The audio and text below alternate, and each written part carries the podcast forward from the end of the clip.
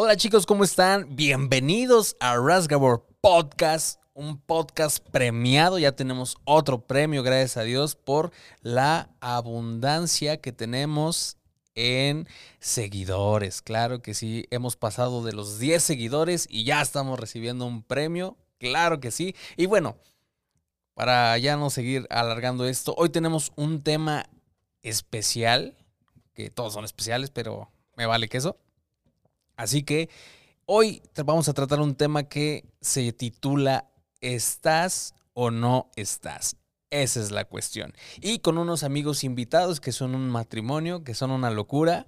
Y pues los conocerán eh, en esta travesía de este programa de hoy. Así que comenzamos.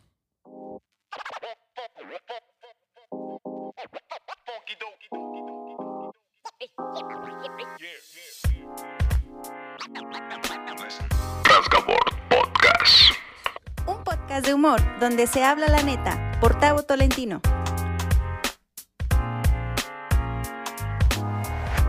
Perfecto, bienvenidos sean todos ustedes amigos y rasgabordianos que les gusta Rasgabord Podcast y bueno, como les decía, tenemos eh, aquí a un matrimonio invitado que son amigazos, que es Noralba Salinas Ruiz, diagonal.com, siempre llego tarde. Ah, no es cierto. siempre aquí. Y mi queridísimo Ulises, son un matrimonio que, que, conocemos, que son muy chéveres. Y pues bueno, vamos a tocar el tema con ellos, este que se titula ¿Estás o no estás? Esa, es, la, la cuestión. cuestión. Vámonos. Ay, bueno, y, y, para entrar ya en, en, detalle en materia, queremos hablar esta parte de, porque te preguntarás, ¿por qué caramba se llama estás o no estás? Bueno, de esto parte la situación, porque, pues bueno, Nora y Ulises nos van a platicar un poquito, pero la cuestión de, de, de iglesia, ahora sí vamos a entrar como, como en materia en este punto de iglesia, y a veces vamos a la iglesia, estamos, pero no estamos.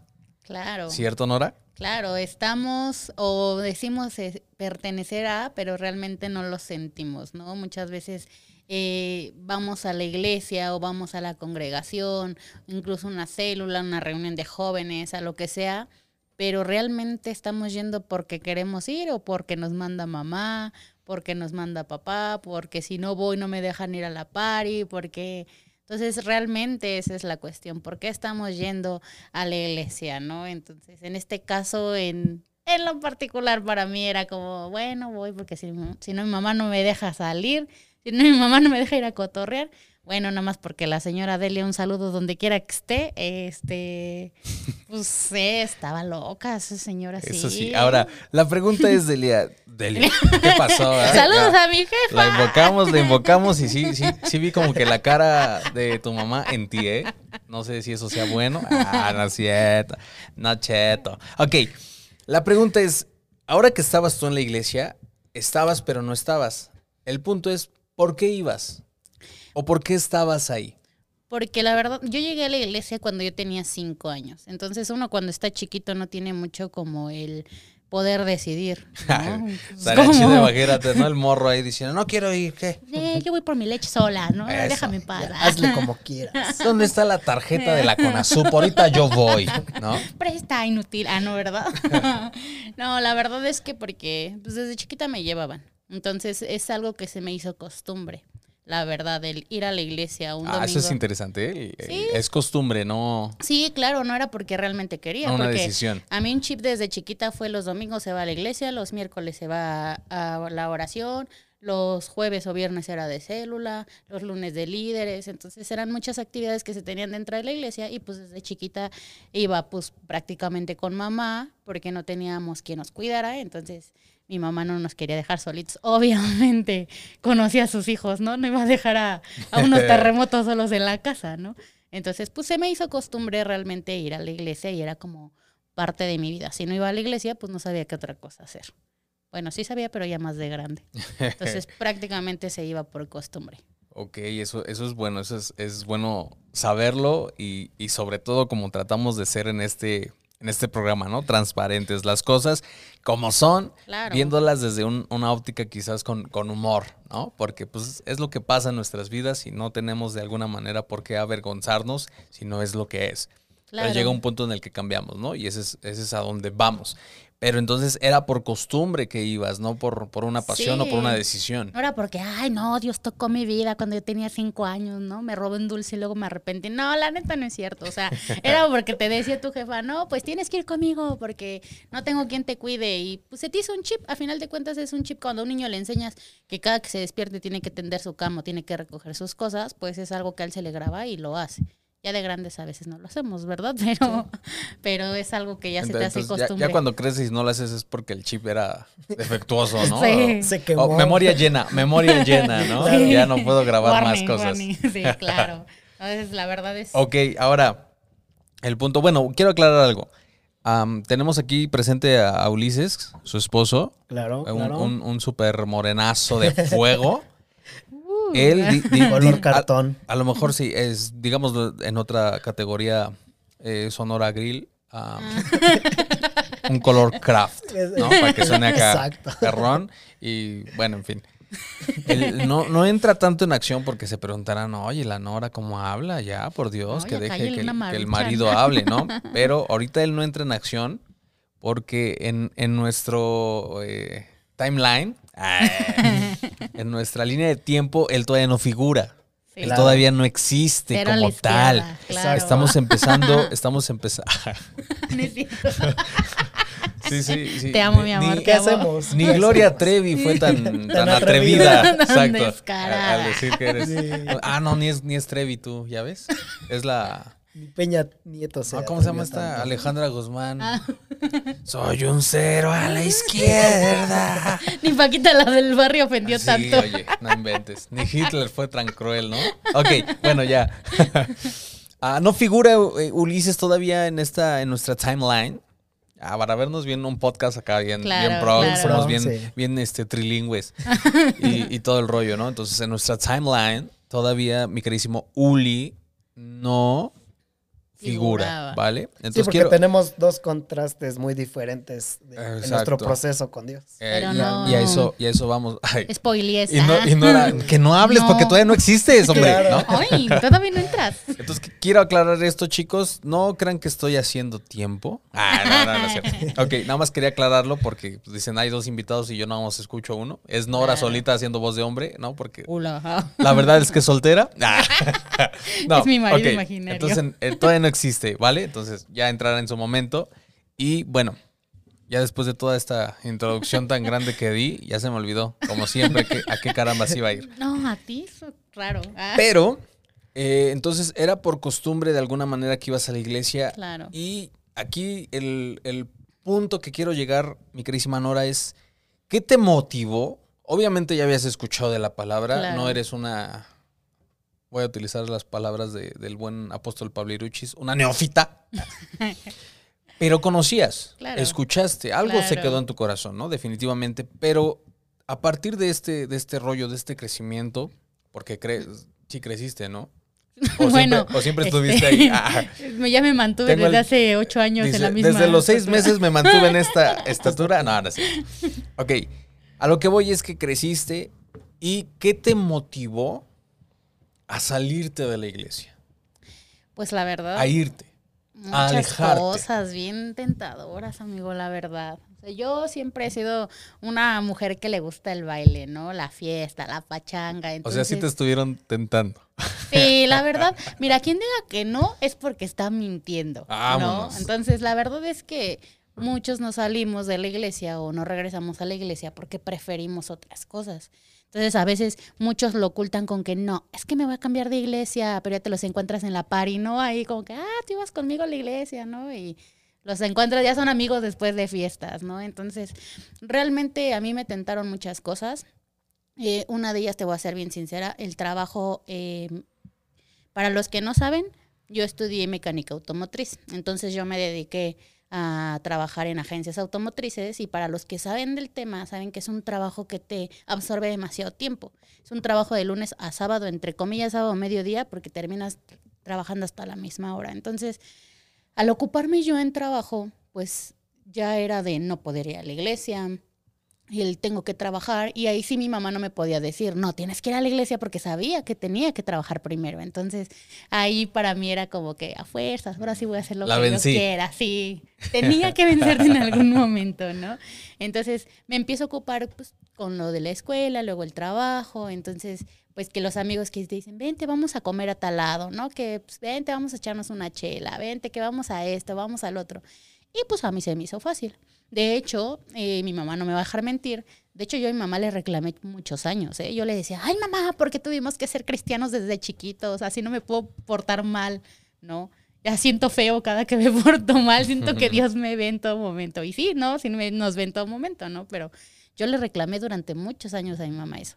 El por qué tuvimos que ser cristianos tan pequeños, el por qué tuvimos que conocer a Dios. Y mi mamá me contestó algo muy cierto. Porque imagínate si conociendo de Dios, Así cómo somos, eres. ¿no? Ahora imagínate si no conocieras de Dios. Entonces yo me dejé caer como gorda en tobogán, literal. Y que fuimos aquí, hice de todo, Tavo, de verdad.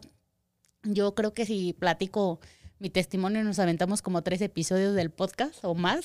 O nos pero- consume Dios, ¿no? O nos consume Dios. El- Eliminados. Sí, ese no, ya claro. estuvo, ¿no? No, y muchos piensan como que, ay, ¿cómo por ser mujer, cómo crees que hacías eso? ¿Qué? Entonces cosas peores y nadie te juzga, ¿no? Pero la verdad es que sí, pues me dejé envolver por el dinero, que fue la principal motivación para mí. Ok. Yo sabía que pues, entre menos fuera a la iglesia, eh, más dinero obtenía en la calle, ¿no? Que pues ya sabes que los business, ¿no? El que es bien mexicano sabe lo que son los business y sabe que por cualquier Trucutru. Sí, por cualquier cosa puedes hacer business, ¿no? Entonces, la verdad, eso fue lo que me alejó El realmente de la iglesia. Ok. Y pues las fiestas, los amigos, la parranda y de ahí todo lo que se le deriva. Entonces, para mí fue fácil y, y más porque yo entré en una depresión muy grande porque hace algunos años yo tuve un accidente. Ahorita ya lo vemos como broma, ¿no? Este, quien ya lleva muchos años en la iglesia recordará a la chica del tráiler. Ah. La mole. No, no, no, no. Entonces es, es chiste local, chiste local, pero eh, a mí me aventó Ahora. un- ahora. a mí me aventó un tráiler hace algunos años, entonces para mí antes lo único que yo amaba era la danza. Entonces yo desde que llegué a la iglesia, pues yo estuve en ministerios primero de panderos y posteriormente de danza. Cuando a mí me quitan el baile durante tres años porque pues yo estuve en terapias, yo no podía hacer ejercicio, yo eh, tuve eh, restricciones en muchas cosas, eh, la danza era lo único que me tenía atada a la iglesia realmente, porque no era ni que yo quisiera, era porque como me gustaba bailar, como me gustaba danzar y danzarle a Dios, eso sí me encantaba, pues era lo único que yo tenía, el único lazo que yo tenía con la iglesia. Entonces cuando me pasa esto y yo dejo de, de lado el ministerio por cuestiones médicas, pues me fui totalmente al mundo. Y dije, ¿para qué? Pues si ya realmente ya ni sirvo ni para servir y ya no hago nada. Entonces, pues prefiero trabajar, prefiero ganar más dinero, prefiero estar acá pues, con los compas y me dejé caer.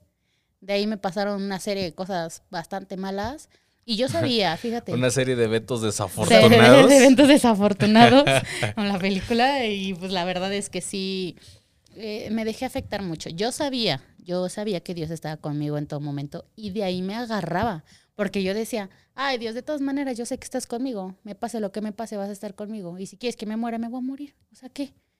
Entonces, pronto. ah, pues vivo mi vida como yo quiera y últimamente, si no quieres que me pase nada malo, pues cuídame. O sea, yo retaba a Dios en ese aspecto, ¿no? Y por eso yo me sentía con la libertad de hacer lo que yo quisiera. Aunque en el fondo algo dentro de mí decía, sabes que estás mal, sabes que pues, o te pones las pilas o a ver qué haces, porque si no, tú solita te vas a, a quebrar en cualquier momento. Y pues me valió y dije, pues me vale, me vale y pues a mí me impusieron muchos años en estar en la iglesia, ya me cansé, ya que hueva, sale bye. Y me fui. Pero cuando yo estuve en el accidente de lo del tráiler, yo no sentía mis piernas. Entonces, yo recuerdo que yo prometí y le dije a Dios, si me dejas volverte a danzar, te juro que te voy a servir con todo, con todo. ¿Y qué crees? Pues caminé, gracias a Que Dios. no. Ah, ¿no? Fue como no. Liberatom, ¿no? Y despertó y no tenía piernas. ¡Oh! ¡Cálmate! Pues dijo, me vas ¿No a mentir, silla de cámara. Ok. entonces esa fue como.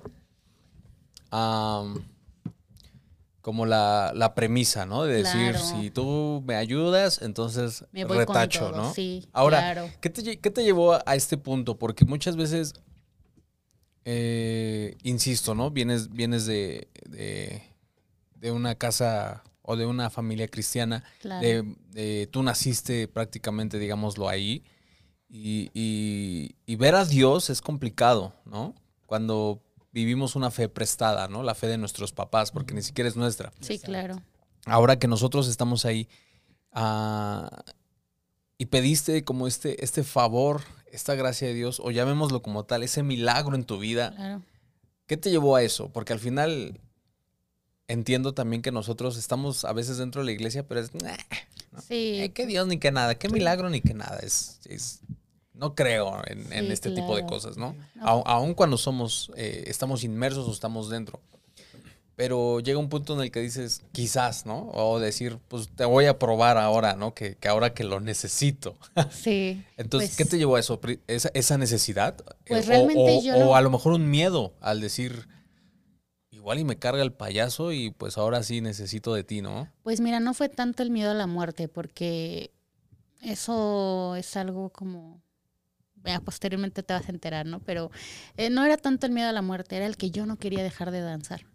Era eso, porque cuando yo danzaba, haz de cuenta que yo en esos momentos yo podía olvidar todos mis problemas que tenía en la casa, en el trabajo, incluso hasta los propios problemas que tenía conmigo Claro. misma, ¿no? Y, y para mí era solo solamente yo con Dios, literal como en las películas cuando se te borra toda la gente que te está viendo y que te ves tú Sí. sola en medio de un teatro, así me pasaba. Y era el único momento donde yo me podía sentir realmente feliz, realmente llena, el estar danzando. Entonces, mi miedo era el, no quiero perder eh, la sensibilidad de las piernas porque no quiero dejar de danzar. Claro. Entonces, yo le rogaba a Dios, Señor, por favor, si tú me sacas de esto, me voy a entregar a ti con todo y sin pretexto alguno. Y como te digo, eso, pues dice, dice mi mamá una frase de lengua, me echo un taco, ¿verdad? Porque una vez cuando uno está bien, como todos los cristianos en algún momento, pues, se te olvida lo que prometes, Claro. ¿no? Y así me pasó. Se me olvidó lo que prometí. Sí, muchos somos, eh, yo, lo, yo lo veo de esta manera, ¿va? Muchas veces somos, somos cris- cristianos políticos, ¿no? Claro. Prometemos y prometemos y no hasta que lo nada. obtenemos, por así decirlo, y una vez ya obtenido. obtenido, pues se nos olvida lo prometido. Ahora, eh, ese punto es bastante interesante porque eh, quiero aclarar algo aquí a, la- a todos los que nos escuchan.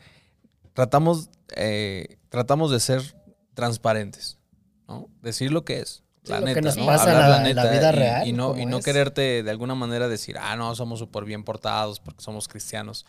No, sino el cristianismo no es sinónimo de perfección. Y, y al final estamos, estamos en, en esa batalla al igual que tú, ¿no? Al Sí, igual que tú claro. tienes batallas, nosotros también tenemos peleas. Lo diría como la buena rola de, de Woody, ¿verdad? ¿Tienes problemas? Yo también, Yo ¿no? también, claro. Pero aquí estamos dando guerra. Entonces, Nora, eh, esto te llevó a... Digamos que tu refugio era el dancing, ¿no? Sí. Era el baile. Sí, claro. Y, y como lo practicabas de alguna manera, por así decirlo, en la iglesia, ese era tu motor. Sí, lo claro. que te llevaba a la iglesia. Sí, era lo no único que me tanto, tenía. no tanto Dios, Sí, no. no. tanto eh, la, la iglesia como tal, Sí, no, tanto la palabra, sino Sino la danza. el refugio que era la danza claro. para ti, ¿no? Y entiendo porque también eh, habemos quienes tenemos refugios diferentes. Hay, jóvenes que se refugian en el alcohol, que se refugian en las drogas, Refugian. como que suena raro lo que digo, ¿va? Refugian. Ja, Voy a mejorar mi dicción. Y habemos quienes nos refugiamos en otro tipo de cosas. En este caso, tú en la danza, yo me refugié en, en el skate, ¿no? Me encanta patinar y como dices, se te olvida todo. Es, Sí, es- te- es- una pasión, eres- momento. eres- Claro. lo podemos resumir en, en que eres tú contra el mundo, ¿no? Claro, y, y claro. se desaparece todo. Y yo me refugié en el skate y sigo patinando. Quien quiera salir a patinar, échenme un grito y nos vamos a, A a skatear, ¿no? Un rato. En el patín del diablo. Bueno, ¿se entonces ese fue el punto de decir, era un punto de no retorno, ¿no? Claro. El decir, o pasa o pasa, no hay otra, Sí, Dios. definitivamente. Prácticamente, ¿no? Y fíjate que mi mamá un día me dijo, no sé cómo me ha de haber visto mi mamá, pero yo vi su cara así Con como- sus ojos. Ah, pues, sí, vi su cara así como, como viéndome, viéndome como que no, no estás, pero Estás bien mal. mal. ¿no? Y me dijo que no se te olvide lo que le prometiste a Dios, ah, porque ya habían pasado varios años de que yo seguía en la fiesta y en el ¿Cómo han relajo. pasado A los los años? Y sí, la verdad es que pues sí se me olvidó. Bueno, no se me olvidó, pero me hacía de la vista gorda, la verdad. Porque yo sabía que era algo que tenía pendiente, pero yo decía luego, luego, y luego ya habían pasado tres años, cuatro años. Y yo decía luego, luego, luego. Digo, y todavía no tengo como tanta desesperación o necesidad. O sea, como- lo pasaste, Sí. lo pasaste stand-by. Sí, me valió, la verdad sí me valió y Dios lo sabe. Yo la neta siempre he sido bien sincera con todo y las cosas como son, ¿no? Yo no me voy a venir a dar golpes de pecho de no, es que yo le cumplí a Dios la promesa. No es cierto, la verdad la mayoría de las veces se nos olvida.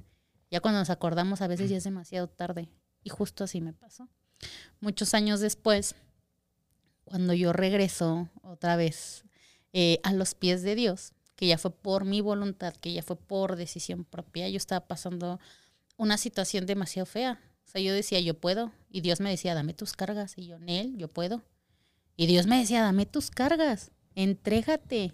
Ven, no. O sea, déjate caer aquí. Ahorita, ahorita que dices esa parte, siempre me he imaginado a Dios eh, con, con una rola de Luis Miguel cuando diciéndole- Sí. diciéndonos a nosotros, entrégate, aún no te siento, ¿no?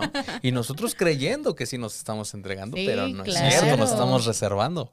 Sí, claro, una parte de mí quería mantener un pie en la iglesia y el otro afuera, ¿no? O sea, Dios te pedía tus cargas, ¿no? Sentías que Dios te pedía tus cargas y tú le decías, no, No. Dios, mira, ¿tú crees que estos brazos son de... Sí. No, es de cargar esto. Sí, la verdad, eh, yo decía, Nel, Dios, pues si aguanto unas llantas de carro y las ando Si aguanté un tráiler, ¿no? Si aguanté un tráiler. Se me ¿qué aventé un tiro con? Optimus Prime y salí vencedora. Lo hice pérdida total, carnal. ¿Tú crees que tú crees que me iba a espantar mi costaleta de, ya. pecados? No. Pero eso, eso la verdad es que uno dice, no, no, es que traigo una bolsita de pecados, pero no te das cuenta del tren que vienes arrastrando, ¿no? Entonces yo decía, Nel, pues yo puedo, entrégate, Mm, ¿no? Me hiciste fuerte, ¿no? ¿Querías que me rifara? Pues me estoy rifando. O sea, sí te necesito, pero aquí quédate nada más al lado. Ya nada más cuando te diga Dios, pues ya, accionas, Entras ¿no? al quite. Sí. Qué fuerte. Entonces sí, yo ya tenía, porque yo sabía, a mí desde chiquita me, me enseñaron que la relación que yo tuviera con Dios era muy personal. Y yo podía tener esa relación con Dios como a mí me naciera, que lo tratara como un amigo, ¿no? Entonces, literalmente así fue Dios para mí, y hasta la fecha ha sido así. Yo con Dios he, he podido ser bien directa y decir, el Dios, la neta, pues te pasaste, ¿no? Pero pues me lo merecía, ¿no? Entonces, eh, por eso yo me atrevía a hablarle así, de Claro. decir, no, Dios, pues si Era me hiciste... amigo, era parte de tu clica. Claro, yo decía, Nel, pues me respalda, ¿no? Pero pues a veces ese me respalda y yo puedo, y yo puedo, te das cuenta ya muy tarde que lo estás haciendo en tus fuerzas, que realmente no estás tomando a Dios en cuenta para nada. Y yo decía, pues si yo puedo resolver esto, ¿para qué molesto a Dios? ¿no? Ok. O sea, si yo puedo hacer esto, ¿para qué le quito su tiempo? No tantas cosas que tiene que hacer. Y mira, Dios, no te preocupes, yo tomo buenas decisiones, entre comillas, ¿no? Este, pues no hay bronca, pero tú sigue aquí cerca de mí, ¿no?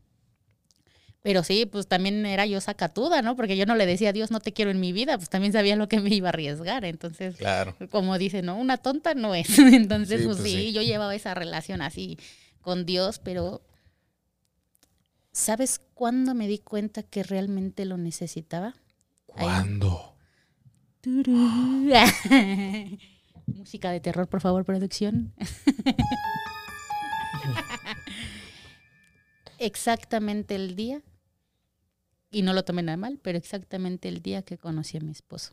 Ándale, ahí está, muchachos. Por fin entra Ulises A la línea de- Chaparrito entró entra en este momento. a la line time. Sí, la verdad es que yo me encontraba en una eh, como fábrica, se podría decir, como en una, eh, bueno, en un salón grande, sola, triste, deprimida, con un arma en mi mano para quitarme la vida. Ahí fue donde yo me di cuenta que necesitaba a Dios en mi vida para todo que no podía dejarlo de lado, que no podía eh, caminar sin él. yo en esos momentos me sentía mal emocionalmente, ¿no? Yo ya me había dado un tiempo de todo, yo me había dado un año de dejar vicios, de dejar este bailes, de dejar todo y queriendo como empezar a regresar bien a la iglesia. Veo muchos problemas a mi alrededor, me pasaron tantas cosas que no solté en su momento y las seguí arrastrando. Y yo pensé que yo ya no le importaba a nadie, o sea, que ya nadie se iba a fijar en mí, que yo no me merecía incluso ni siquiera el perdón de Dios. Yo decía, fui un asco como persona. O sea, la verdad es que me tomé libertades que no me tuve que haber tomado, traté a gente mal que no tuve que haber tratado, o sea, no valoré realmente lo que tenía, ni mi propia vida valoré, hasta que no te encuentras en ese lugar solo, le mandé un mensaje, yo ese mismo día había conocido a, a Uli y le dije, despidiéndome en el mensaje, qué chido que te conocí, este, pues muchas gracias por todo, bye, ¿no? Menos de un segundo me contestó y me dijo, me latió mucho el haberte conocido, espero volverte a ver muy pronto. Tú nada más dime rana y yo salto. Ese mensaje jamás se me va a olvidar. Ahí fue donde me Y quebranté. tú dijiste, oh, ¿y ahora qué voy a hacer? Sí.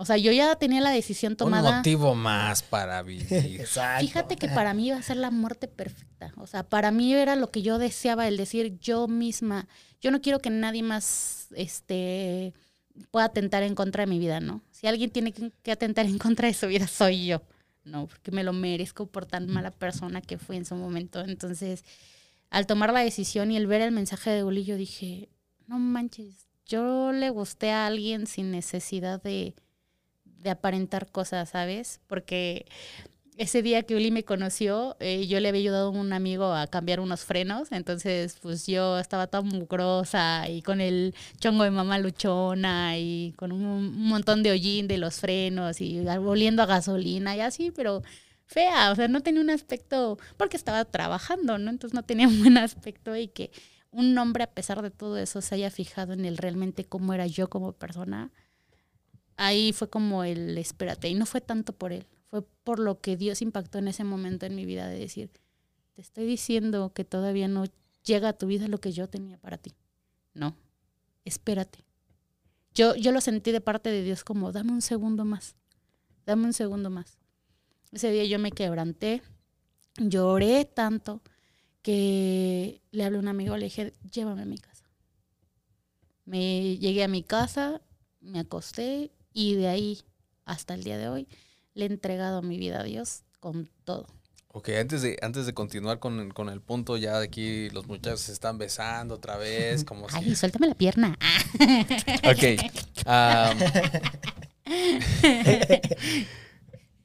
ah, supongo, hasta me quedé sin palabras, ¿viste? Supongo que hay, mu- hay, mucho, hay mucho joven en esta situación Claro. que, que no sabe cómo salir de ello, que no Claro. sabe cómo, cómo enfrentar esta, estas circunstancias en la vida. Yo, yo tengo una pregunta en, en cuanto a, a ti, ¿no? Y ya, y ya continuamos con Luli, porque Luli ya está durmiendo, ya está pobrecito. ¿A qué hora sale este hombre a relucir, no? En, en en la alfombra timeline. ahorita me va a costar. Ah, pero supongo que, que llegó a haber lo que conocemos como vacíos en tu vida. Claro. Supongo que, que hubo esos vacíos al, al, al recuperarte de- de- del accidente, al, al emprender un, un, llamémoslo así, un nuevo vuelo, un nuevo comienzo que, que Dios te dio y vivir tu vida conforme tú querías, supongo que hubo vacíos, Claro, hubo huecos, demasiados. hubo... para pronto, ¿no? Para pronto, pues. ¿Qué te llevó a tomar esa decisión? A decir, no valgo más para nada y creo que esto sería lo mejor. ¿Qué te llevó a ese punto? Te lo pregunto porque con todo respeto para ti, tu persona y para todos aquellos que, que se encuentran en esa situación precisamente, ah, desde mi perspectiva, ¿verdad? Lo hablo. No, no, no concibo cómo puedes llegar a, A ese a ese punto. Claro. Entiendo, entiendo porque yo también en algún punto estamos preparando primicia para todos los que nos escuchan. Claro. Estamos preparando un, un nuevo, un nuevo, ¿cómo, cómo decirlo? Un nuevo proyecto. Bueno, no un nuevo ¿Proyecto? proyecto, es un nuevo, un nuevo canal de, de Rasgabor, pero eh, se va a llamar este Testirrollos, ¿no? Y en, y en algún punto hablaré del, del mío, en, en que también hubo vacíos, que también hubo deficiencias en mi vida, pero no concibo el, el que llegues a ese punto de decir ya. Y, y ahora sí que adiós Nicanor, adiós mundo cruel, no concibo eso. Lo respeto porque cada quien tiene su manera de pensar. Entonces mi duda es esa, ¿qué te lleva Pues, a, a ese punto? Fíjate que realmente son muchas cosas. Uh, muchas cosas. no, son muchas cosas, pero lo feo es que no te das cuenta. Ah, ok. No te das cuenta en qué momento estás en ese punto. Entonces, entonces, esto es como las adicciones. Sí, ¿no? claro. Es como, como, como el alcohol, ¿no? Que dices, oye, ¿eres alcohólico? No, no tomo, Ajá, no. y lo sigues Yo negando, solamente ¿no? es Sí, una y ya. ¿no? Y, pero ya lo ves bien perdido al rato. Sí. Pero él, él no sabe, o, o no sé, que, que- que él no entiende que, que realmente tiene una adicción, ¿no? Y fíjate que- Próximamente en Testi. Y no te das, y no, y no te das cuenta de eso. Y fíjate que sí, porque dicen que el primer paso para que una persona, eh, para que sepas que una persona tiene una adicción es la negación. Sí, claro. Y yo en todo momento negaba que, que no estaba mal. No estoy mal, estoy bien. Ah, ok, ok. Y yo, y yo y me decían, necesitas a Dios, ¿no? Estoy ¿Aún bien, tú sabiéndolo? aún yo sabiéndolo. O sea, aún tú sabiéndolo lo negabas. Sí, porque yo "No, sabía yo que soy chido. yo sabía que era más fuerte y que sí. Y yo, ¿sabes qué me mentalicé tanto que es que si Dios me lo manda es porque sabe que lo puedo soportar. Pero yo no me di cuenta en qué momento Dios me dijo, ya no, ya no puedes, ya no, Y tú échale, échale. échale, échale, yo soy fuerte y soy fuerte. Y, y me volví yo adicta al ser fuerte cuando no lo era. Y, y decía, ah, tú también, amigo, traes De, de problemas. intocable, ¿verdad? y la verdad sí. es que no soy tan fuerte como lo pensaba. Y sí, ¿no? Realmente eran tantas cosas que los vacíos que yo tenía quería llenarlos con los vacíos de los demás. O sea, si los demás tenían problemas, si los demás, yo con tal de ayudarlos y de verdad yo me desprendo muy fácil de las cosas. Ah, ok. necesitas ten y yo pensaba que eso ya me llenaba. Es que Pero- quería entender eso porque Claro, yo no. matemáticamente llenar un vacío con otro vacío, Sí. Imposible. pues sigue vacío, ¿no? O sea, con el vacío de otra persona, ¿no? O sea, el, el dolor de otras personas yo me llenaba mis vacíos. Entonces, Vale. me empecé a cargar tanto de tantas cosas. Incluso mucha gente me lo dijo, es que tú no tienes que ver por los demás. O sea, que ellos se rasquen con sus uñas y yo no. Es que si yo puedo hacer algo por esa gente, pero yo no soltaba ese problema, yo me lo quedaba, ¿sabes? Yo me empecé a guardar de tantas cosas que le pasaban a mis amigos, de voy a, a, este, ayudarte en lo que necesites, voy a, si necesitas dinero, pues a lo mejor ahí está, no tengo mucho, pero pues lo que tengo te lo doy. Yo me desprendía de todo.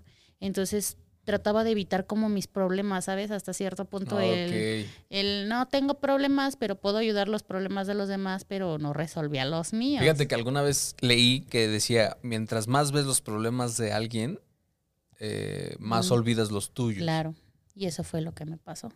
Entonces yo ya tenía una tristeza tan grande, de hecho yo ya, eh, eh, para ese tiempo yo ya iba con una psicóloga, eh, porque yo sabía que estaba mal, pero yo nunca me acerqué a Dios.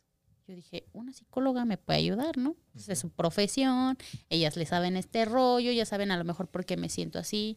Incluso llegué a ir al médico porque había veces que me faltaba el aire, pero yo no sabía que era de tanta depresión que tenía encima. Yo quería buscarle alguna lógica, este... A lo mejor mis pulmones hicieron más Sí. chiquitos. Claro, no alguna lógica científica de decir, no, es que es dolor de pecho, por eso no puedes respirar, ¿no? Entonces, cuando me dice la psicóloga, es que es depresión, no, estás loca, ¿cómo va a ser depresión si estoy bien? No. Mírame. Ah. Sí, claro, porque yo siempre fui el alma de la fiesta, o sea, yo siempre fui esa chica sonriente, esa chica feliz, pero llegó el momento donde me cansé de aparentar. Yo quería gritarle a alguien, oye, no estoy Yeah. bien, pero no sabía a quién acercarme. Me cansé de, de estar triste. Sí, claro. Yo no sabía a quién acercarme porque yo no quería tampoco que me juzgaran, ¿sabes? Entonces, a veces ese es el mayor miedo que tienen los jóvenes, el no poderse Sí. acercar a alguien porque los vas a juzgar. Y así yo me sentí. Yo, yo sabía que me iban a atacar en algún momento porque yo servía dentro de la iglesia, pero lo que no se pone a pensar la gente es que somos humanos, que aunque sirvamos, tenemos problemas y necesitamos ayuda. Entonces, si necesito ayuda de alguien y la pido y lo primero que hacen es juzgarme, ¿tú crees que me van a dar ganas de volver a buscar esa ayuda? Pues no. Obviamente no, y la gente no se pone a pensar en eso. Lo primero que hacen es señalar, lo primero que decir, y eso que es hija de Dele Mario, y ve cómo es, y eso que sirve, y eso que está en danza, y eso que no sé qué. Y, y empiezas a escuchar tanto ese tipo de comentarios que dices, qué hueva. Pues en la iglesia de plano yo no podía buscar ayuda. O, o Claro. con amigos, pues qué amigos estaban peor que yo, mis amigos, ¿no? Entonces me encontré sola. En un momento donde estaba rodeada de gente que a lo mejor le interesaba mi dinero, mi fiesta, lo que sea. Digo que no tenía mucho, ¿no? Pero pues sabían que me disparaba por lo menos que la chela, las Claro. las- lo que sea. Entonces me sentí tan sola en esos momentos que yo dije, pues mi- mis papás me van a llorar, va a ser un tiempo y ya no les voy a hacer una carga para ellos, porque hasta eso me volvió una carga para mis papás. Y los, lo supe el día que mi mamá me dijo que estaba decepcionada de mí. Entonces, eh, que tu madre te diga eso es ya, ya estás mal, ¿no? O sea, ya llegaste al más bajo. sí, sí, sí. No, entonces eh, me encontré sola, me encontré perdida, y no supe a quién acercarme, no tenía quien me escuchara. Y fue donde, cuando reaccioné, me di cuenta de lo que iba a hacer. Pero no fue hasta que Ok, ya entonces reaccioné. todo, todo fue un cúmulo claro. de cosas, de, de- a lo mejor de, de soledad, de depresión, de vacío, de y, y otros tantos pensamientos que a veces se- se, anidan en nuestras mentes, ¿no? De no sirvo para nada, no, sí, no no, soy buena persona, no tengo Sí, nada que ofrecer. claro. Y, y entonces todo esto te llevó a tomar, digamos, esta, esta Esa decisión. Sí, claro. Pero lo que se me hace más interesante es esta parte que lo que mencionas, no, no te das cuenta de ello, ¿no? Sí, ¿no? O sea, Hasta que lo quieres aceptar. ok. Que ok. estás en- Y entonces en- aquí, eh, en este sentido, es donde, donde entra mi queridísimo Ulises. Por fin. Por fin. Allá. Mi chiquito My Love. Uh. No, pues sí, este, contestando un poco a la pregunta del título, ¿no? De decir, ¿estás o no estás, no? Y escuchando el testimonio que nos compartió de nuevo y los nuevos que lo escucharon de Norita, es, es fuerte, ¿no? Y la verdad es que sí impacta la situación de todas las cargas que llegas a Me tener en tu impactó más que el tráiler, fíjate. Ay, claro, exacto, ¿no? es, es- es fuerte realmente, ¿no? Porque hasta dónde llegas, ¿no? Que esas cargas y que tú le permitas llegar a esa situación, ¿no?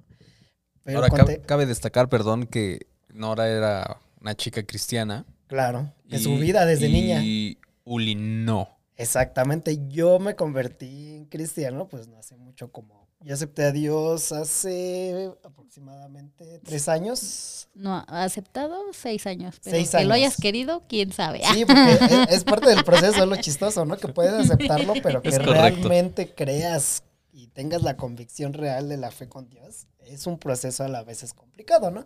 Pero al final de cuentas nos esforzamos por llegar a ese punto, ¿no?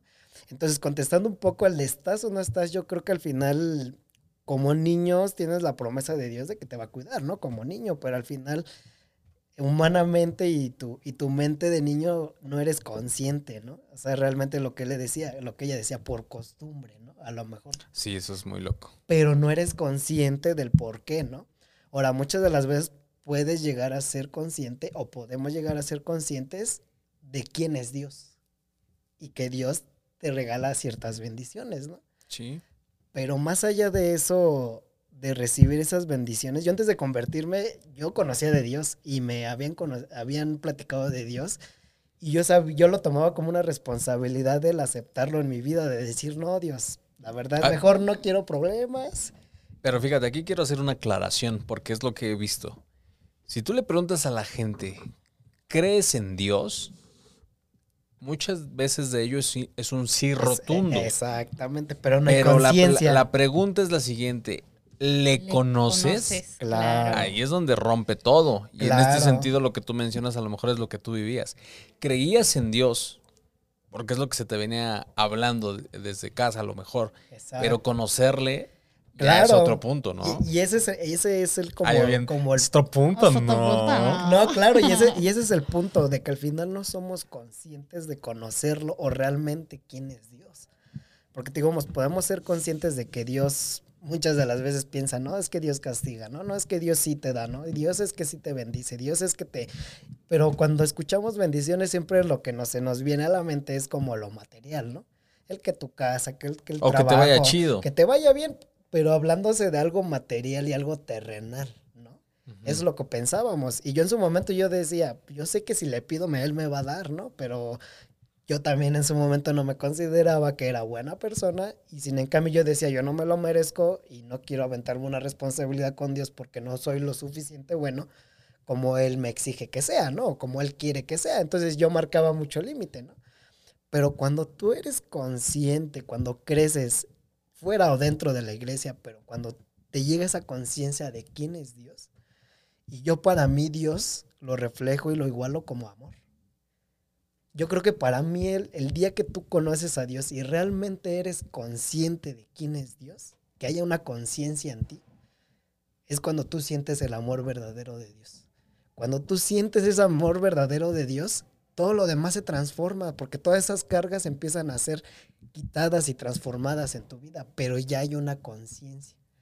Por eso dicen que, que, que te que, bueno, los que no conocen a lo mejor el punto del cristianismo, en este caso de los cristianos, se les cae de extraño que por qué se bautizan de grandes, ¿no? Pero es por eso el hecho de que tú ya eres consciente y aceptas a Jesús por quién es. No porque te da, no porque el que te castiga, no, sino porque realmente quién es. Entonces, de niños yo lo veo así, ¿no? A lo mejor de niños que, que Norita vivió este, una vida en Cristo desde niña, realmente al final no era consciente, ¿no? Porque como decías, ¿no? Una, fe, una fe prestada probablemente, ¿no? Y probablemente en ese momento sus papás entendían o conocían de Dios, ¿no? Pero sin en cambio como niños no lo sabes. Claro. ¿No? Ahora, cuando vas de la etapa de, de la niñez a la adolescencia, pues realmente la tentación del mundo está todo lo que da, ¿no? Porque pareciera ser que esos adolescentes que van a fiestas, que toman, que se divierten aparentemente, dijeras, ah, pues está, está chido, está padre, ¿no? Pero siguen sin estar conscientes de las consecuencias de esas decisiones, ¿no? Y en este caso yo le, de, yo le digo a Norita, ¿no? Yo en este punto de mi vida, yo, yo me pregunto, yo, ¿por qué no conocí de Dios desde niño? Eh, que es el contraste totalmente diferente, ¿no? Norita decía, claro. Papá, por, mamá, papá, ¿por qué hiciste que conociera de Dios tan chica? Y yo en mi punto de que yo me convertí después, yo, yo, yo hubiera querido conocer de Dios desde niño. Porque yo le hubiera dicho, yo le digo a Norita algo, yo hubiera conocido de Dios, yo créeme que ahorita ya estuviera en otro nivel, ¿no? Así como que hablándose en todos los aspectos, ¿no? Pero, pero, digamos, hay un proceso, los, los tiempos de Dios son perfectos. Claro. Y todas esas cuestiones que, que luego nos cuesta trabajo como, como entender, pero al final, cuando eres consciente de la bendición de Dios, agárrala. O sea, tú no desestimes en decir no, no lo quiero y me voy al mundo, no, realmente aférrate, que esas bendiciones de amor que tiene Dios para tu vida, hay que tomarlas. Claro, claro. Y es que, fíjate, mencionas algo muy, muy interesante para mí. me hubiera gustado conocer a Dios de más morrillo, ¿no? Y, y quizás estuvieras en otro nivel como lo mencionas. Pero ahí entra un detalle bastante complicado para mi vida porque yo también conocí a Dios pues, de, de huerquillo, ¿no? De huerquillo ahí. Pero mis papás, yo vengo de una familia disfuncional, me fui con mi papá y pues adiós Peniel, ¿no? Adiós iglesia. Y regreso en, la, en la adolescencia, cuando yo ya iba en segundo de secundaria. Y acepto a Jesús mucho después, ¿no? Ya que iba en prepa. Pero hay algo interesante aquí. Yo, yo me hago la misma pregunta. ¿Por qué me fui? ¿Por qué, por qué me alejé? ¿Por qué, ¿Por qué lo que quieras? Pero entro en un punto al decir, era lo que tenía que pasar. Claro. Porque quizás si yo hubiera seguido en la iglesia, quizás ahorita no estuviera aquí. Quizás estuviera perdido, quizás estuviera fuera de si yo hubiera continuado en la iglesia. No lo sé. Lo que sí estoy seguro es que Dios no llega ni antes ni después. Llega en el momento justo, preciso. Y este es mi tiempo, este es mi momento. ¿no? Bueno, cuando le conocí, cuando lo recibí, era mi tiempo, era mi momento. Y a partir de ahí, para el Real, pues le estamos pegando con Tokio, ¿no? Y disfrutando cada paso. Claro. Ahora, ¿qué fue para continuar con Luli, nada más voy a, voy a re- regresarle un poquito ahí a la película. A la línea del tiempo. Netflix compra la película, ah, compra la historia. Estaría y, buenísima, ¿eh? ¿no? Ah, para que no, bueno, ya no voy a decir nada. ¿Qué te motivó después de esta situación que recibiste este mensaje? Porque nos quedamos todos así de, ¿y luego qué pasó, no? Ajá. ¿Qué, qué, qué, ¿Cuál fue el detonante? Ay, juego de palabras. ¿no? Iba a detonar, pero ya no detonó. Ya Ah, no no, no. detona. Este, ¿Qué fue el detonante para regresar ahora? Ya después de, de- de haber hecho una promesa y no haberla cumplido, el vivir tu vida de a Ricky Martin, ¿va? Living la vida loca. Sí. Y entonces, ¿qué, ¿cuál fue el punto que hizo que regresaras y que dijeras, voy con Tokio? La promesa que le hice a Dios. Recordé que le había prometido que si Él me salvaba, eh, me iba a dejar ir con todo. Y tiempo después me di cuenta que a lo mejor en el tiempo que me tenía que salvar Dios, no fue en el accidente del tráiler. No. Tal vez fue la segunda vez donde él me tuvo que haber salvado. Y recordé esa promesa que le había hecho. Y le dije, gracias por salvarme. Eh, de aquí en adelante voy a cumplir lo que te prometí. Y paréntesis, ¿no? Van a pensar que de ahí pues fueron como Blancanieves, ¿no? Animalitos, mariposas, todo bien padre, ¿no? Pero pues no. La realidad es que fue muy difícil. Entonces, Ulises fue como ese instrumento útil, ¿no? Para, Como para no- salirte de Sí, ese embrujo, claro. de ese trance Sí, y, y entrar a, bueno, prácticamente te desconectó de la Matrix y viste la, la realidad en la que te encontrabas. Retomaste quizás, ¿no? Y decir, voy a cumplir lo que, lo que prometí. ¿Te fue difícil mucho. regresar? Mucho. Fue difícil porque Lo, lo- lo voy a plantear de la siguiente manera para que suene más power, ¿no? ¿Te fue difícil regresar a casa? mucho. Porque no tenía yo cara para regresar con Dios. Me da tanta vergüenza de mí misma, de todo lo que había hecho y de todo lo que eh, contaminé, no solamente a mí, sino a los que estaban conmigo, que me sentí tan mal, que yo dije, pero yo sé que me amas.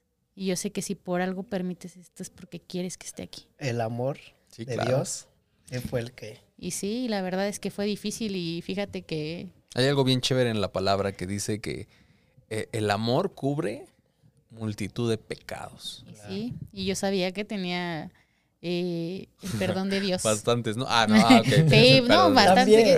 Un tren, un tren. Eh, y, y fíjate que bien chistoso porque a mí antes me costaba mucho trabajo de hablar de Dios. Muchísimo. Y me daba pena, la neta, que, que supieran que yo era cristiana, pero no por el ser cristiana, sino porque yo no reflejaba a Cristo con mi vida. Eso es lo que me daba pena. El que me dijera, no manches, eres cristiana y cómo eres, ¿no? Y me lo dijeron en muchas ocasiones. Entonces, cuando yo empiezo a cambiar la vida, mi vida, muchos amigos eh, me apoyaron, porque cuando yo dije, amigos, voy a dejar de tomar, lo tomaron bien, me dijeron, qué bueno, excelente, te felicitamos. Este, Ese porque juego de palabras me gustó. Voy a Sí. dejar de tomar y ellos lo, toma, lo tomaron, tomaron a bien. bien. Ah. Sí, porque yo no tragaba como albañil recién pagado, ¿eh? No sabes. no, la verdad es que mucha gente me apoyó, pero mucha gente se alejó. Entonces también tu, tu principio de cambio fue el, el compartirle a Ulises. Claro. ¿Y tú cómo lo percibías, man? Bueno, es que fue bien chistoso ahí. Sí, re- realmente fue muy chistoso, pero ya después analizando como la situación, humanamente hablando, y ya conociendo un poco de Dios, realmente estoy convencido de que Dios, Fue. exactamente sí, no, No hay otra explicación. Paréntesis. El cómo se empezaron a acomodar las cosas, porque en su momento yo también, digamos, estaba pasando ahí cosas turbias, o sea, también yo necesitaba tanto de Dios También como... andabas en cosas turbias y sospechosas. sí. Claro, pero- entonces Dios nos cruzó Sí, sí, en sí. el camino y fue así de... Pero paréntesis, porque yo nunca le hablé de Dios a Ulises. O sea, fue chistoso Ya porque tenía un llamado desde antes, de hecho. fue bien chistoso, te voy a decir por qué. Porque cuando la primera vez que Uli y yo salimos, yo le dije, eh, yo no tengo tiempo de salir contigo ni sábados ni domingos, ¿eh? De una vez te aviso porque yo voy a la iglesia. O sea, así se la venté. Ah, lo amenazaste. Sí. Uh, o sea, si quieres salir conmigo, va a ser en la tarde. Bajo mi porque- de Rasputia, ¿lo Sí, quieras o quieras no? o no. ¿eh? Por algo soy Ok, Rasputia. ok. Con la sal. este, fíjate que yo le dije, eh, yo los sábados en la mañana voy eh, a ensayar, voy a la iglesia, y los domingos voy a la iglesia, pero hay dos reuniones y yo me quedo hasta que termine la segunda. Entonces yo tendría tiempo de salir contigo eh, los domingos a partir de las 2 de la tarde o de la 1 de la tarde y los sábados a partir igual de la 1 a 2 de la tarde. Y Si Uli me dijo, sí, que sí, sí, si quieres, porque Me yo dije, aferro, me aferro. Eso. yo dije, pues yo tengo compromisos en la iglesia. Entonces yo nunca le dije, es que Dios te ama. Jamás le prediqué a Ulises de nada. Yo le dije, yo voy a la iglesia. ¿Por qué? Porque te voy a ser bien sincera. A veces como jóvenes nos incomoda que nos estén queriendo meter a Dios a, la fuerza, ¿sabes? Entonces más allá de sentirte cómodo, te hacen sentir incómodo. O el hecho de que, ándale, pásale al frente, que no sé qué, recíbelo. Es así de, no, pues déjame pasar mi proceso, ¿no? Entonces yo no quería que Uli se sintiera incómodo con eso. Ah, ok. Uli solito empezó, oye, ¿y ahora qué hablaron de la iglesia? ¿Y ahora qué predicaron? Y, y yo puedo ir, porque bien chistoso. Y hablaron de ti, fíjate que. Ajá, sí, que ya te arrepientas, Satanás. Tenía necesidad de, al final. Y él preguntaba, oye, ¿y ¿qué platicaron hoy? Oye, y esto, y yo, ah, pues en internet puedes ver los videos. Y bien chistoso, porque una vez me dijo, oye, yo puedo... Ah, ni siquiera te invitó, vato. Dijo, velo desde internet. ¿no? Ni, ni vengas. No, es que yo no sabía él cómo iba a reaccionar, ¿no? Y cuando él me dijo, ¿yo puedo ir? Dije, este es mi momento. Dije, de aquí me voy a agarrar. Y le dije, claro, ah, en ese tiempo éramos amigos. Nada más. Ni él tenía intenciones de andar conmigo, ni yo de, de- de- tenía intenciones de andar con él.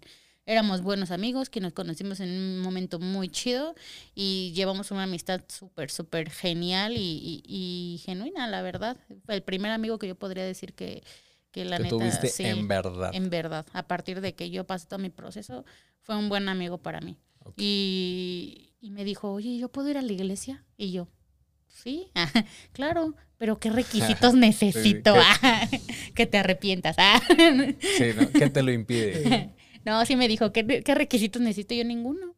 Dije, si tú quieres venir a la iglesia... primero medir un 80. ¡Ah! Ya no, no- ya, ya ya no, no entró. pasé. No, vamos a hacer la iglesia de hobbits. Estaría bueno, ¿no?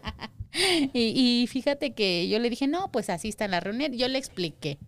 Yo dije, ah, este choro nada más preguntó por querer acá convivir, ¿no? Mintió por convivir. Y el siguiente domingo, ahí estaba fuera de mi casa esperándome para irnos a la iglesia. Ándale. Y de ahí hasta ahorita. Sigue pasando por ti para ir a la iglesia. Sí. Ah. Sigue pasando la casa, chica. Ah, no es cierto. no es cierto, no es cierto. tit. Sí, es mi esposo. ¿Y tú cómo lo viviste? Pues realmente. Sí, me queda de... Sí. pues, Despierta, despierta. sí. No, realmente es increíble cómo, cómo mueve las cosas Dios. Realmente no encuentras como a veces esa respuesta. Y yo creo que la única respuesta es que te entregues totalmente a Dios. Cuando tú te entregas, eres consciente del amor de Dios. Claro. Yo creo que, como bien dijimos, ¿no? Al final los procesos y los tiempos y, y a veces son necesarias que pas es necesario que pasemos ciertas cosas, pero hay otras creo que las podemos evitar. Eso es verdad. Hay unas tantas que sí Dios dice, ¿sabes qué? Son necesarias, ¿no? Son necesarias, pero hay otras tantas que son nuestras decisiones. Que son innecesarias, pero queremos estar ahí. Sí, claro, vida, claro, claro. Entonces, cuando llegamos a veces a ese abismo o a ese fondo, a veces es porque nosotros mismos también lo, lo- lo- lo decidimos, ¿no? No porque Dios haya querido a lo mejor, sino porque uno lo decide. Pero cuando tú eres consciente de ese amor de Dios, lo que decíamos, estás o no estás, ¿no? Inconscientemente es- estás en la iglesia, pero realmente no estás porque no eres consciente. ¿no? Pero al final de cuentas siempre el, el aferrarnos a ese amor y, el aceptar que realmente Él es el único que puede soportar esa- esas cargas y puede transformar nuestras vidas, yo creo que ya la tienes ganada. Va a ser difícil en el proceso, sí, pero al final ya lo tienes, ya lo tienes. ¿Y por qué no recibir desde chicos y aceptar esas bendiciones que tiene Dios para ti, ¿no? Si realmente Dios te está diciendo, no te vayas por ese camino, realmente convéncete y créele y hazle caso de que no te tienes que ir por ese camino. Y realmente al final yo siempre lo he dicho, ¿no? La verdad, una, yo aprendí que una vida con Dios es demasiado divertida, alegre. No, no, no vas con la vida de ahí de, ay, es que esto, que lo otro, y con tu carita. No, realmente Golpes puedes vivir la vida a carcajadas con Dios, siendo obediente y cumpliendo las leyes que Él nos dicta, pero puedes ir con una risa delante de todos y, Claro. y, y esa armonía con Dios, ¿no? O sea, realmente es eso. Entonces, que hay que creerle a Dios, tener la convicción de que Él es el único que nos puede ayudar, nadie más. Y también otra de las cosas, humanamente hablando, y aceptarlo, que nosotros solos no podemos. Claro. Y qué bueno que lo hablas Nosotros- humanamente. nosotros no podemos. Marcianamente no. Sí, no, podemos. no puedo. claro. Bueno, hay una. Hay una. No, hablo humanamente porque pues... Vamos a conectarnos en esta hora. ¿no? No, porque espiritualmente hablando, una, una intimidad ya con Dios sabemos que es posible todo, ¿no? Claro. Claro. Entonces, ese, ese, es, ese es el punto. Ok, y tú desde tu lente de, de fuera de, ¿cómo, ¿cómo llegaste al, a este punto de decir, va, quiero? Porque es muy fácil de alguna manera decirlo, ¿no? O, o- o de alguna manera nosotros ya llegamos a, a este punto de, de decir, para mí Dios lo es todo. Pero la pregunta es, ¿cómo, fue que llegaste? Porque a lo que voy es lo siguiente. Yo creo que esa es la lucha, ¿no? Eh, eh, tú lo acabas de mencionar hace ratito. Necesitas entregarte a Dios para que Él lo cambie todo. Pero aquí la pregunta que, que me surge o que me salta es, ok, lo entiendo, pero ¿cómo llego ahí? Porque la gente me lo dice, lo veo, lo escucho, pero no sé llegar ahí. Y, y- y a lo mejor mucha gente no, no, no, a lo mejor no, no ha encontrado el secreto, por así llamarlo, no ha encontrado ese puente para poder llegar a, ese lugar donde dices, ah, ok, ahora entiendo lo que me dices.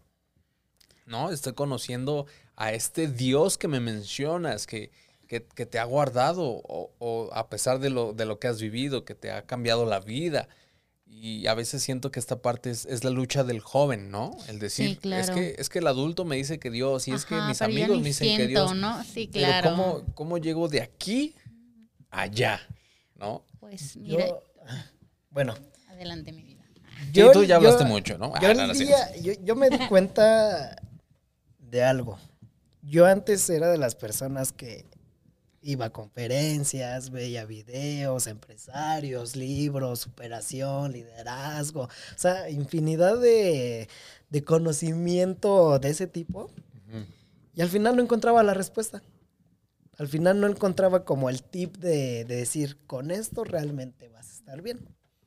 El día que yo empiezo a conocer de Dios y que, que empiezo a involucrarme más, aún así me faltaba más. Me faltaba el, el- e- ese, ese punto en el de decir, ya realmente me entrego totalmente. Yo lo hice de la siguiente manera, ¿no? Todos nos resulta diferente la situación. Claro. Yo, empecé, yo decidí dejar de leer, de ver, de creer, de escuchar al mundo, literal, hablándose de ese tipo de conocimiento. Y decidí realmente entregarme y creer. O sea, de- es como cuando vas por un producto, no sé, a Walmart, ¿no? Que es la primera vez que lo vas a probar. Y por el costo a veces dices, ah, ¿qué confianza le das? O sea, le das toda la confianza del mundo a decir, me lo llevo, sin saber lo que va a pasar, si te realmente te va a funcionar. Así yo lo hice. Decidí dejar de buscar ese conocimiento en otro lado y decidí creerle. O sea, así como quien dice, no te conozco, no sé nada de ti y creo ciegamente en ti. El día que yo decidí hacer eso, créeme que ese día Lo pues, cambió todo. cambió todo. Porque empecé a creer. El principal, el principal punto fue creer en él. De decir, ok, me, hablar, me hablan de esto, dices que tú esto, la Biblia dice que esto. Ok, fue, fue así de, ok, va. Lo, lo voy a creer y lo voy a dar todo por ti. Y en el momento que yo decidí y entregué todo a él, y que lo creí, principalmente que creí en lo que él me decía, créeme que ese día fue cuando cambió y transformó mi vida. Y lo sentí y lo sientes, o sea, realmente lo sientes y más allá de sentirlo, lo ves. Lo ves cuando empieza a obrar y empieza a mover esas cosas que tú tanto le pedías, que empieza a sanar tu corazón y que inclusive te hace los milagros que, que tú en su momento le, le pedías, ¿no? Entonces, ese es el punto, creer, pero así, ciegamente creer en él. Y tengo la convicción que el que lo haga y lo pruebe, ese día se va a dar cuenta que fue la mejor decisión que tomó. Ay, ¿sabes también qué pasa? Que a veces los jóvenes se sienten así como que es que no lo siento, ¿no? No siento que sea como comunión con Dios. Pero aquí la pregunta es, eh, ¿realmente le hablas? ¿Realmente le buscas? ¿Realmente? Una cosa es orar, ¿no? Yo que lo viví, una cosa es orar y saber que Dios nunca se va a apartar de tu vida, sí. Pero otra cosa es, le tienes la confianza de contarle las cosas. Eh, cuántas veces a la semana lo buscas, ¿no? Porque ya ni siquiera al día, o sea, a la semana, ¿no? O al mes, cuántas veces lo buscas, ¿no? ¿Cómo quieres sentirte lleno de algo que no buscas, ¿no? Es como cuando estás tomando refresco y quieres más, pero te da flojera levantarte a servirte más, ¿no? Es por mucho que lo quieras, por tomar o por mucho que quieras beber esa coca bien fría con hielitos. Este, si no te paras y la buscas, pues obviamente no vas a obtener más de eso, ¿no? Entonces a veces como jóvenes, pues nos da hueva, la verdad. Es de, pues yo ya le pedí a Dios, y, pero pues no veo respuesta y se desaniman. Pero porque a lo mejor desde casa no les han enseñado a enamorarse de ese Dios que está dispuesto a darlo todo. Entonces, si no permites que Dios te enamore, si no permites que Dios eh, pues fluya en ti, si no lo buscas, si no se lo pides, a Dios nos gusta, le gusta escucharnos a nosotros sus hijos. Pero pues si no le hablas, no. Es que Dios se supone que ya sabe, porque yo he escuchado, ¿no? A, jóvenes, ¿no? Que dicen, se supone que Dios ya sabe lo que siento. Sí, pero le gusta escucharte. Es como mi mamá ya sabe que tengo hambre porque me escucha las tripas, pero pues si no se lo pido no me lo va a dar. Claro. Bueno, hay algunas mamás bien lindas que sí lo hacen, pero mi mamá es ruda. Eh, y, es eso, o sea, es que estás, estás dispuesto a cambiar realmente para sentir a Dios. O sea, ¿ya estás dispuesto a dejarlo todo? ¿Ya estás dispuesto a, a, entregarte el 100% o vas a seguir frenándolo y caminando como yo, ¿no? Un pie aquí, el otro allá y, y a ver qué sale y a ver qué saco de, de cada lado. No, es si te sientes así, si te sientes que no tienes esa comunión con Dios, trátalo como tu amigo. Así, no más, trátalo como tu amigo y llega de casa o en el camión, donde vayas, es, no, pues fíjate que, pues aunque ya sepas lo que pasó, déjame te cuento. Y cuando empiecen a tener esa comunión más constante con Dios, es cuando van a sentir ese amor y esa presencia de Él. Eso lo va a cambiar todo. Claro. Ya lo diría el burro. Amigos debes tener. Ok, chicos. Pues bueno, ya para culminar esta parte, porque ya ya es hora, ¿no? Ya nos estamos rozando. ya se me borró la este, raya. Hay que ir por la coquita con hielos. Dios tiene buen humor. Dios tiene buen humor. Buena pregunta. ¿Empiezas o empiezo? Dios tiene, tiene buen humor. Empiezo. Va. Un volada. Ah, Yo creo que sí. Dice una buena amiga. Saludos, Tibirix dice que el aburrido es uno. Dios es muy divertido, el aburrido es uno. Si no tuviera sentido del humor, no existiría nada de lo que hay. ¿Estás de acuerdo? O sea, no me imagino a Dios este, creando al ornitorrinco. ¡Ah! No, una boca de pato, una cola de, castor y un cuerpo de quién sabe qué rayo sea. Se le acabaron los sí. dijo, esto es lo que hay, ¿no? A ver, vamos a ver qué sale. ¡Tarán! Sobró, sobró pato, sobró castor. Sí, sobró un poquito de todo. los retazos. no, es que mira, mi, mi Los retazos. Sí, mi mente viaja bien cañón, ¿no? O sea, a mí me encantan las flores. Y hay una variedad tan increíble de flores que ahí es donde yo veo la diversión de Dios en ponerle color, en ponerle que puntitos. Habrá 100 flores amarillas, pero todas son diferentes. O sea, imagínate la creatividad. Una persona sin humor ni siquiera tendría la creatividad de hacer algo. ¿Estás de acuerdo? Oh, eso me gusta. ¿eh? Una, una persona sin humor no tiene creatividad. La verdad, o sea, cuando tú conoces a una persona tan amargada y deprimida, hasta te da hueva y dices, qué horror, qué fea persona, y, y quiere nada más que todo el mundo esté mal igual que esa persona. No hablo de nadie, ¿eh? Si alguien se sintió ofendido fue su problema, no el mío. qué feo que es eso. Sí. sí, o sea, y la verdad, no manches, o sea, ¿cómo somos? Bien, bien cotorros y todo. Y simplemente no existiría ni siquiera la felicidad si Dios no tuviera humor. Ok. ¿no? Así, de tajante. Claro. Sí, ¿Qué puede añadir, señor? Comparto la idea. realmente. Por dos. No, por, Nel, dos, por dos, nah, no estés sí, de copión en tus respuestas. XD. No. XD. No, realmente sí, yo igual creo lo mismo. La verdad. Yo creo que Dios, Gracias. Dios te permite Ya ves, ser cuando las personas no tienen creatividad. esa persona divertida, yo creo que te lo permite, claro, siempre siendo obediente y Claro. salirte dentro de, De los límites. de los límites, ¿no? Pero yo creo que sí, o sea, al final yo sí estoy convencido de que Dios te permite que te diviertas, que vivas tu vida agradable, chida, vete al cine, vete a esto, vete a cotorrear, o sea, siempre y cuando vamos a lo mismo, ¿no? Cumples. Cumplir, exactamente. Claro. Cumplir. Perfecto. Pues bueno, hasta aquí el Rasgabor de hoy. Así es, Gracias, chicos, por, por su tiempo y por haber Al compartido esta, esta experiencia al final, que quizás no es fácil, pero que a muchos puede ayudarnos, ¿no? A entender Claro. un poco. Y, y también el, aquellos que están en una situación de soledad, de, de depresión, puedan también ver una, un rayo de luz, ¿no? En, esa, en esa oscuridad. Y que Dios es el único que puede llenar esos vacíos y cambiar vidas. Y cuando, perdón, cuando de verdad se sientan solos y quieran hablar de alguien, si no se quieren dirigir a alguien humanamente hablando, acérquense a Dios. De verdad. Créanle, Yo fui, créanle. yo fui muy tonta, pero no quiero que si alguno está pasando por lo mismo, no cometa el mismo error que yo cometí. Entonces busquen a Dios o busquen a quien más confianza le tengan Eso. y pues a darle duro. Pues bueno, chicos, ya saben, cualquier cosa que necesiten estamos para servirles. Pueden mandarnos un correo a rasgaborpodcast.hotmail.com o las redes sociales. Y de verdad estamos para escucharles, para servirles y esperemos que este programa de hoy haya sido de gran bendición para sus vidas. Nos vemos pronto. Chao. Chao. Chao.